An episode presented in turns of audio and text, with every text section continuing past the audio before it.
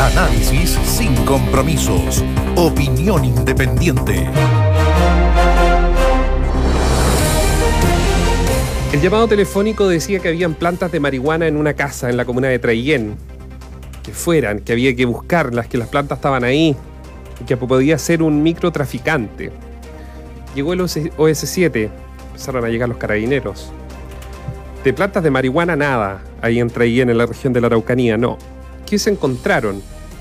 Un fusil que es de modelo, un fusil automático ligero, que ese es el nombre que tiene, que es un fusil de guerra, calibre 7.62 con sus respectivos cargadores y municiones.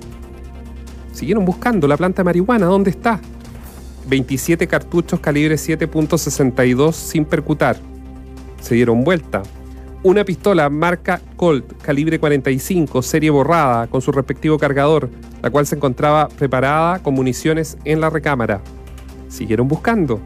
8 cartuchos calibre .45 también sin percutar al lado un rifle calibre 22, número de serie, sin municiones, a nombre de una tercera persona, pero sin encargo por robo.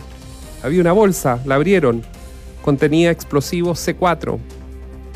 Después un niple, un explosivo artesanal, era uno, era de plástico, de PVC, hecho como que lo habían estado haciendo ahí adentro de la casa. ¿Qué tenía en su interior? Clavos para provocar esquirlas. Siguieron buscando más municiones. De plantas de marihuana nada, son unos frasquitos para consumo personal, como ha quedado eh, refrendado en una formalización. Y esta es la información que entregábamos ayer en la noche, que hoy día en la mañana la ampliábamos respecto a la detención de un funcionario del Poder Judicial que en su casa, ahí en la región de la Araucanía, se encontró este arsenal. A ver, digamos, es un funcionario del Poder Judicial con nombre y apellido, ¿no es cierto? Juan Pirce. Por ahora, también hay que decir, es inocente. O sea, se le encontraron muchísimas evidencias que pesan sobre él, pero esto tendrá un juicio, hay tres meses de investigación, eh, pero los antecedentes que cuatro se han encontrado, cuatro meses, cuatro son, meses se son, son, gravísimos. Hay varias cosas graves. En primer lugar, lo grave, y tú lo comentábamos antes de esto, es que se pidió autorización a jueces para hacer a dos jueces. A dos jueces para hacer el procedimiento policial, ¿no Una hora y media, y, y, por eso las conclusiones que en esa hora y media misteriosamente algunas cosas parece que tuvieron vida propia y saltaron a la, casa del vecino. a la casa del vecino. Bueno, hubo dos jueces que se negaron a autorizar esta diligencia policial. Y uno se pregunta, ¿por qué conocían a Juan Pirce porque él trabaja en los tribunales? O sea, ¿esto fue solidaridad gremial o algo más? Esos dos jueces deberían dar explicaciones. A ver, es eh, eh, eh, impresionante porque, además, en virtud de lo encontrado, es todavía más grave la negativa de estos dos jueces de autorizar un procedimiento policial. Donde el tiempo es oro. Y uno se pregunta, ¿qué pasa con...? Y aquí vamos a hablar de los jueces, vamos a tener que meterlos todos en un saco que es muy injusto. Entonces, para no hacerlo, digamos, ¿qué pasa con algunos jueces? Se niegan a un procedimiento policial y, miren lo que se encuentra después. Lo otro, Juan Pirce trabajaba en el tribunal, secretario de acta, por él pasaba toda la información, porque él escribía todo. Por lo tanto, tenía información respecto a. Esto es muy grave, ¿eh? Eventuales diligencias reservadas, por ejemplo, relacionadas con la violencia en la zona sur del país. Eventualmente, la identidad de testigos protegidos, de número de teléfonos intervenidos, de procedimiento o peticiones de diligencias que se estaban realizando y por lo tanto, si esta persona es lo que se sospecha que todavía no lo sabemos. Aquí hay un juicio que tendrá que eventualmente probar qué tipo de vínculos o actividades realizaba. Pero si se sospecha que era una persona vinculada, porque esa es la, sospecha que tiene, ¿no es cierto?, la Fiscalía y la Policía, una persona vinculada a hechos de violencia o atentado en la macrozona sur, bueno, por esta persona pasó mucha información que les permitió, por ejemplo, adelantarse a determinadas investigaciones o sea, un verdadero, como se dice, topo, una persona infiltrada adentro de la judicatura. Si es que esto fuese así. Como sea lo de hoy día es un hecho gravísimo. Eh, yo creo que va a ser muy interesante cuál va a ser la, defensa. Eh, se va a revisar su computador, finalmente se autorizó también la revisión de su computador. Claro, Pero el además computador, porque- perdón, pero se dijo en, el- en la audiencia, la defensoría dijo, ¿sabe qué? No hay computadores o, hay de se puede llegar al acceso del Poder Judicial a través de las tecnologías que están en la casa de su representado. Entonces la jueza, no, no, bueno, si es del Poder Judicial, no.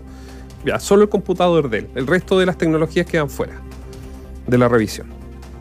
Bueno, sería interesante ver, por ejemplo, él. yo creo que un error. Sería interesante ver, revisar para atrás, a qué causa él, desde su casa, con su computador accedió. Por ejemplo, causas quizás de otros tribunales, en las que él con su clave podía acceder a información reservada, pero bueno, eso será tema de la fiscalía.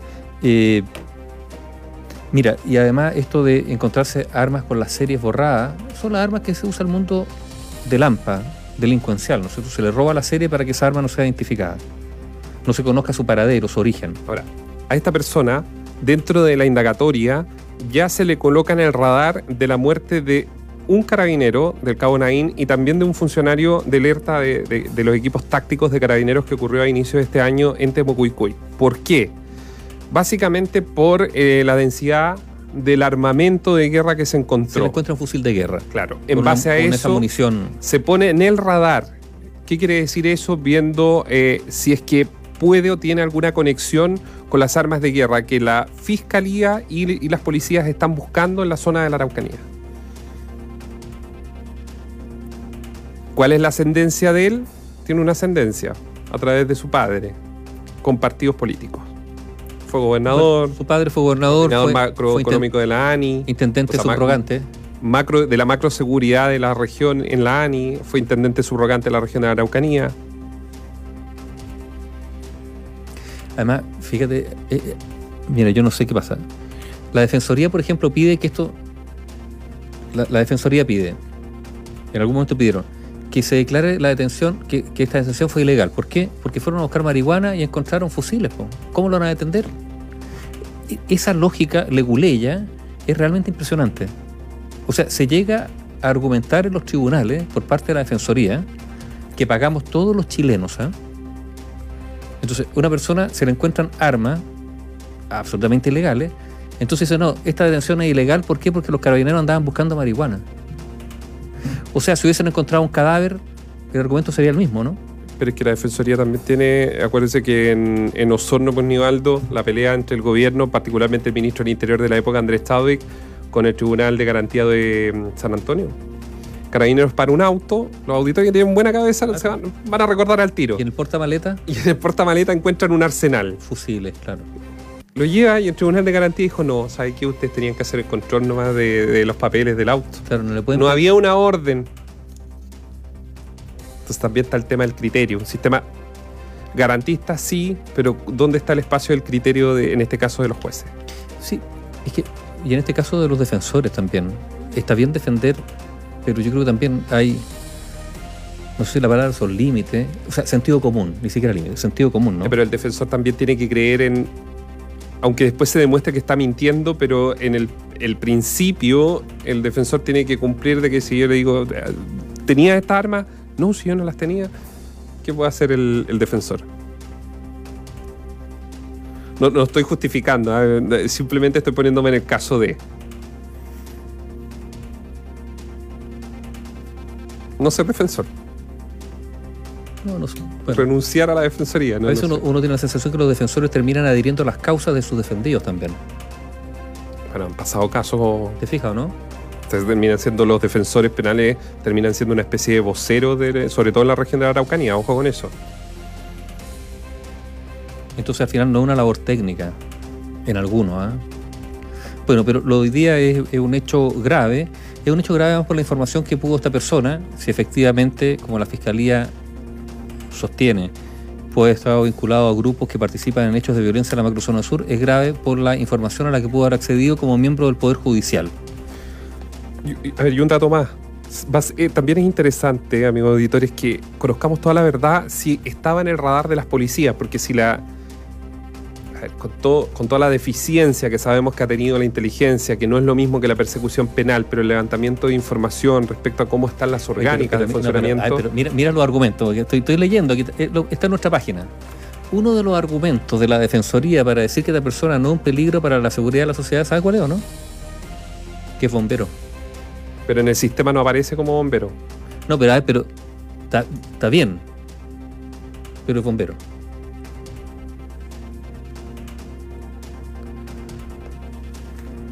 Me he tirado las mechas, ¿o no? Pre- Como argumento. Nos pregunta un auditor. ¿Pero encontraron Pero planta de ¿no? marihuana o no? Se- se- No, se no encontraron, no, no encontraron planta, no, no, no encontraron planta de marihuana. Lo que se encontró fue unos tarritos donde adentro había marihuana para aparentemente consumo personal por la cantidad, por la baja cantidad. Pero plantas, como fue la denuncia, que habían como que, no sé, el vecino se asomaba y veía las plantas desde el otro patio, no se encontró. Por más que buscaron, no encontraron.